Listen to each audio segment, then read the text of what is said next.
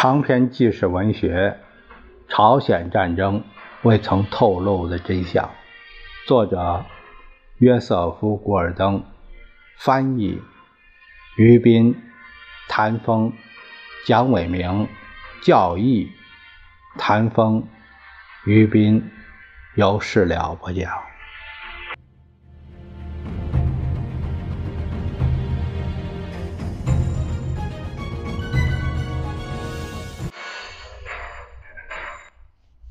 我们继续第十七章的内容。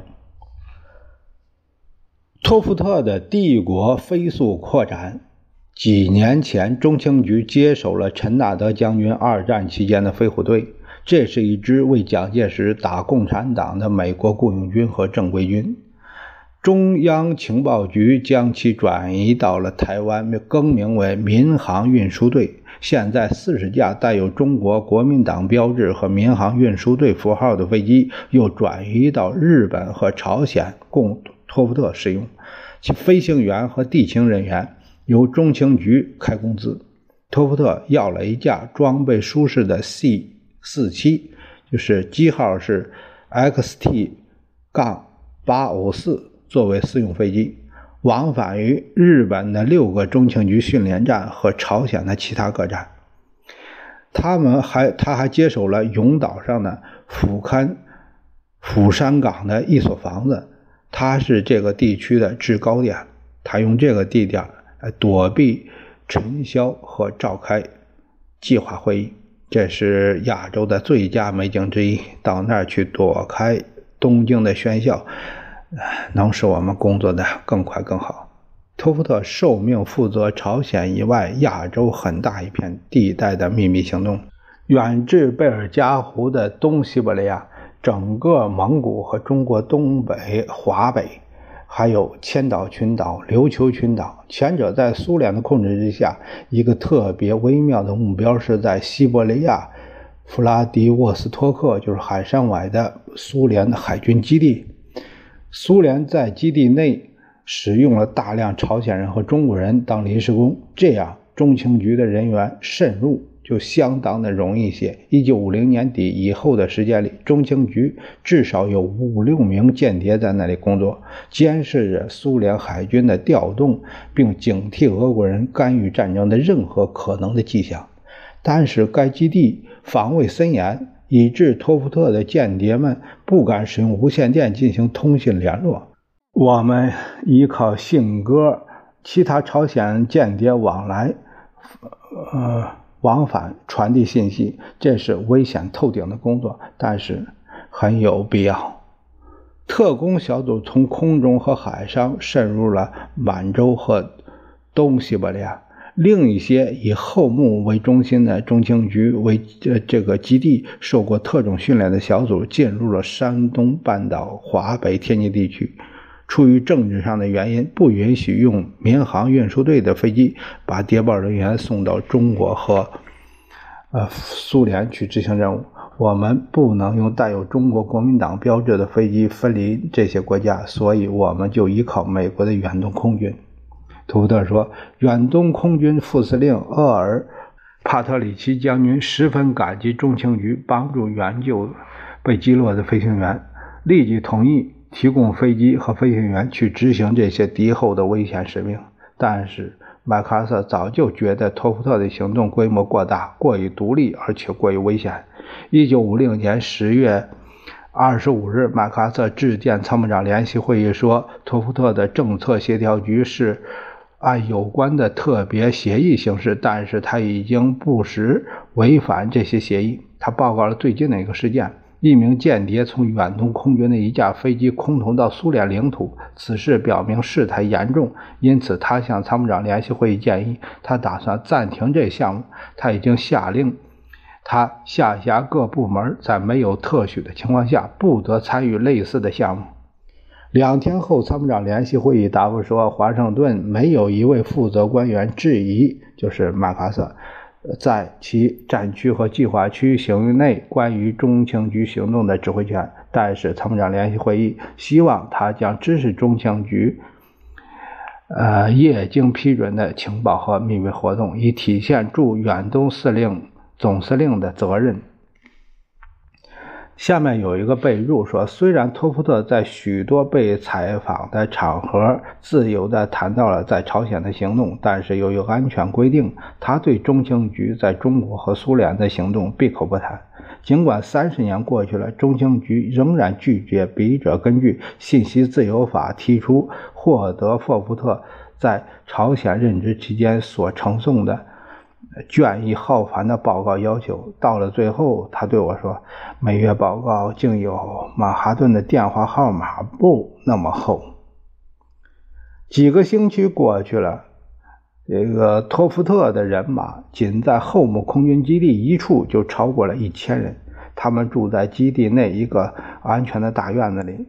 民航运输队的飞机为中情局提供了独立的军方的机动性，在日本或朝鲜。我们从来不接受军方的命令，托普特说：“我们写我们自己的命令，使它看起来就像个正式文件。没有它，谁也不能随意行动。我们不理会禁止把当地人员送进或送出日本的禁令，无论是在战争地区还是在整个被占领的日本。我们把成千名游击队员和间谍送进送出我们的训练和集结地。这些秘密活动并没有完全。”脱离威洛比的注意，中情局人员不久就发现他们处于为军方反情报部门工作的日本警察的监视之下。托夫特愤怒至极，他甚至有过一念之差，认真考虑过如何溺毙一名特别讨厌的为罗威洛比工作的人员。在沮丧时刻，托夫特会说：“麦克阿瑟有三个敌人。”俄国人、中国人和北朝鲜人，而我有四个敌人，那三个再加上麦克阿瑟。偶尔，华盛顿派出的一些古怪人物也会闯入托夫特的领地。一个代号为“水牛”的切罗基印第安人在华盛顿被问到：“你愿意去杀掉金日成吗？”“，我今天就干。”据说他是这么回答的，并动身去远东。水牛此人怀疑一切，以致他不愿意接近任何一个一般的中情局办事处，哪怕是极其隐蔽极深的也不行。他坚持要在皇宫墙的附近，在日落时分会见托夫特和其他官员。水牛的暗杀行动一旦成功，他将得到托夫特称之为相当数量的一笔重赏。但是显然什么都没发生。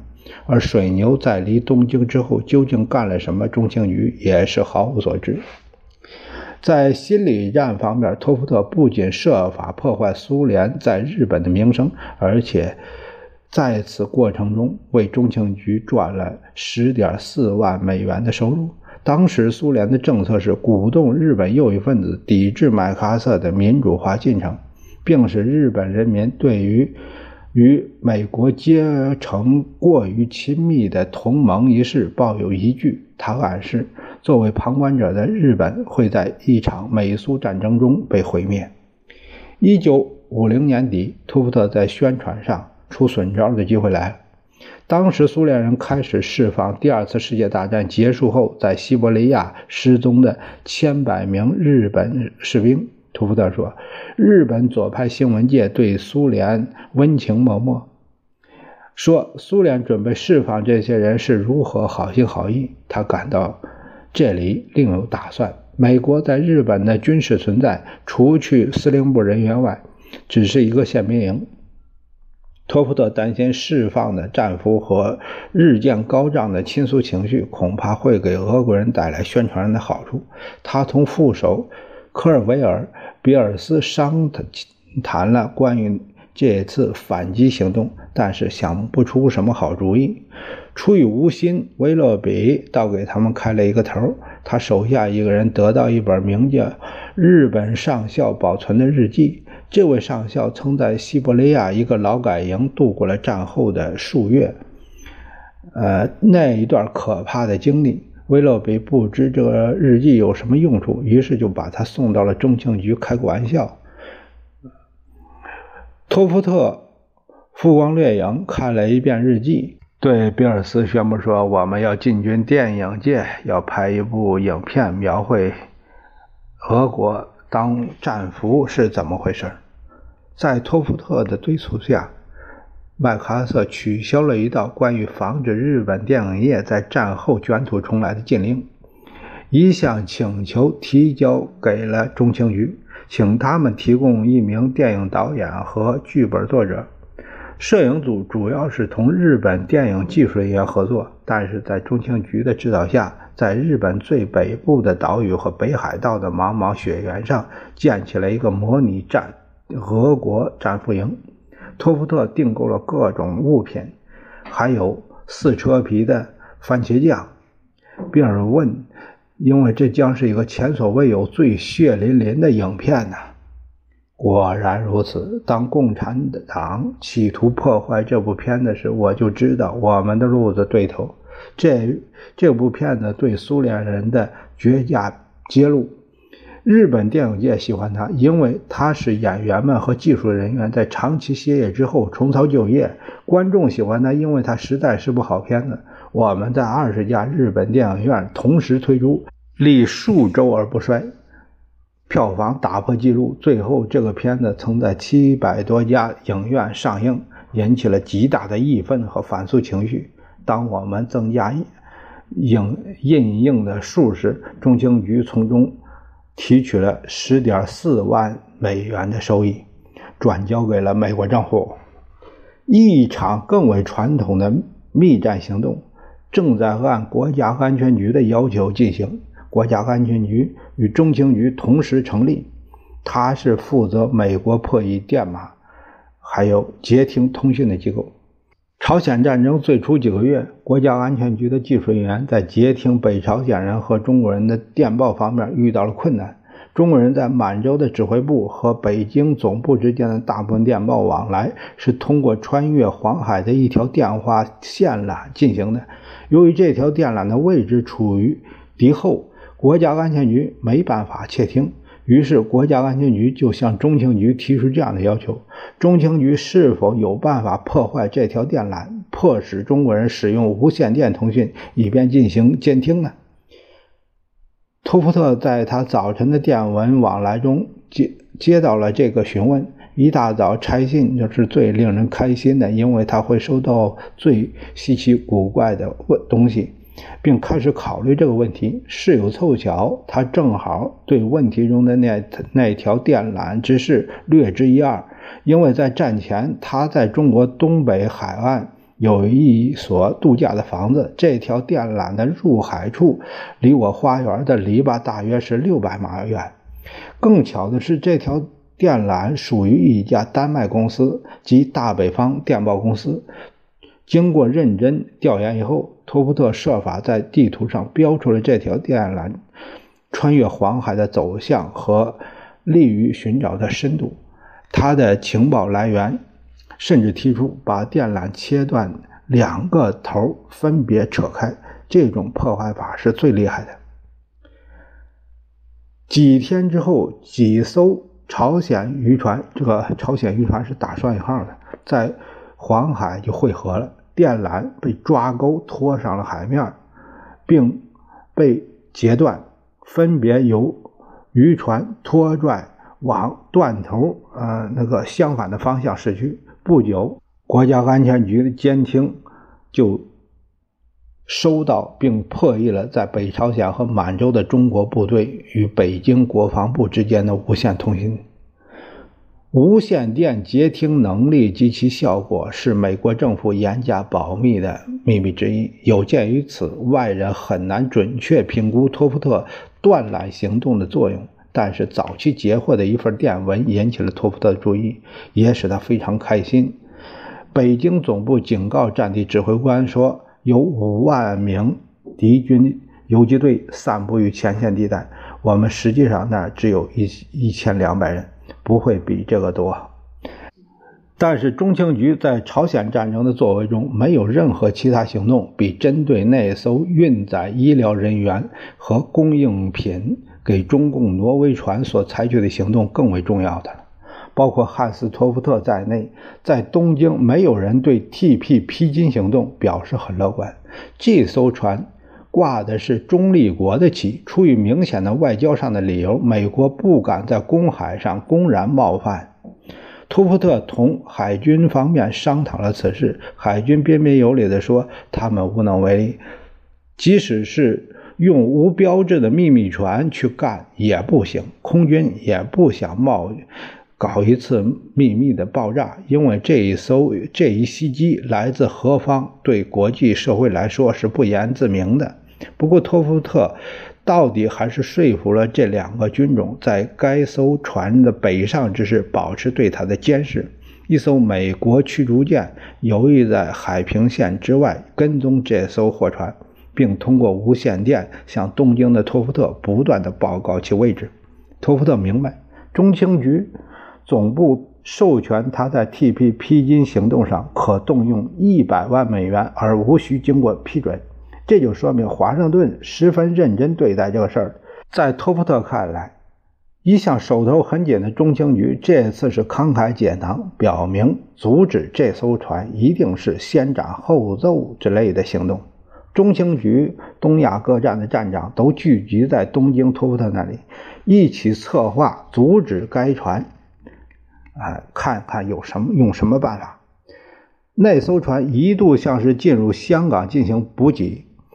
香港站站长阿尔考克斯从后母基地领取了爆炸品以及其他的这个特种设备，赶回。香港用托夫特的话来说，如果有必要的话，准备在英国当局的鼻子底下搞一次破坏活动。但是那艘船没停，继续北上。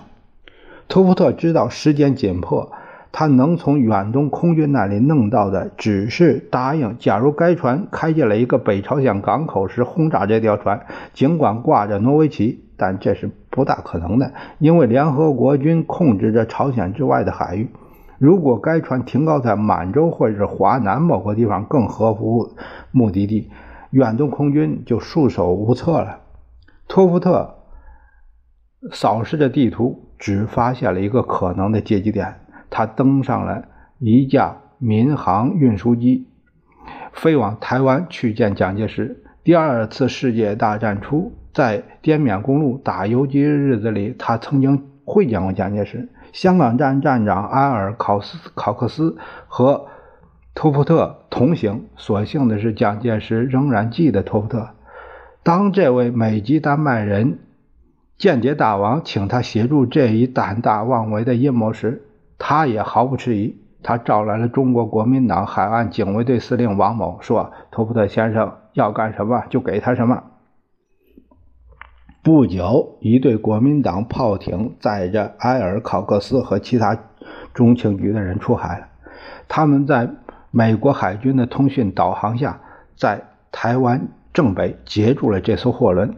在这场托夫特称之为中情局指挥下极为周密的海盗行为中，美国人一直待在甲板上。台湾登船人员接过了货轮的指挥权，把挪威船员们。单独囚禁起来，有条不紊地把货物转移到他们自己的船上。考夫特让台湾人把这些医疗物资作为战利品搬走。关于那些护士、医生和其他医务人员的情况，他再也不曾听说过，也没有去考虑过他们的命运。现在空空如也的货船，还有其他船员被允许继续航行。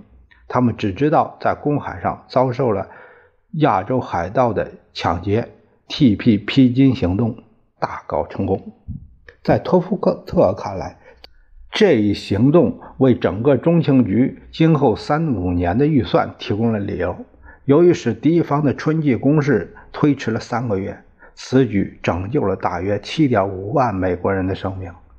等到中国人打来时，马修·里奇威将军已经有时间来组织他的炮兵阵地。中国人在发起进攻时，成千上万的。被炮火横扫，托普特退还了那一百万美元，就连一个子儿也用不着。蒋介石包办了一切。若干年后，他碰巧在曼哈顿一个航运界高级主管的私人午餐的机构会上，呃，印度俱乐部吃饭。两位海事律师正谈论着一项有关在远东发生的神秘事件的案例。他们谈论时，托夫特明白，其中那条船正是他在1951年掠劫过的那一条。他强忍住笑，一言不发。汉斯·托夫特在亚洲以及其他间谍们在世界各地的赫赫功绩，给华盛顿带来对中情局新的敬意，因此。朝鲜战争标志着中情局已经成长为美国政府中势力壮大的机构之之一。不完全的统计数字表明，中情局在三年之内发展势头之猛。1949年，中情局的政策协调局秘密活动的代名词总共是302人，预算470万美元，有七个国外站。到了1952年，政策协调局的实力已经增加到了。两千八百一十二名直接雇员，外加三千一百四十二名海外合同人员。这是一伙包括从隐蔽很深的间谍到走狗、打手之类的大杂烩。预算八千两百万美元，有四十七个国外站。中情局发展另一个因素要归功于沃尔特·彼得尔。史密斯将军的飞扬跋扈和煽动权术，中国出兵干涉的辉煌胜利，使史密斯有机会，甚至让麦克阿瑟无奈地接受中情局在国家安全体制中的作用。在杜鲁门总统的支持下，1951年1月，史密斯拜访了麦克阿瑟。他们之间究竟发生了什么事，仍然是一个秘密。但是从那以后，麦克阿瑟再也没有。干预过中情局在他管辖区内的活动。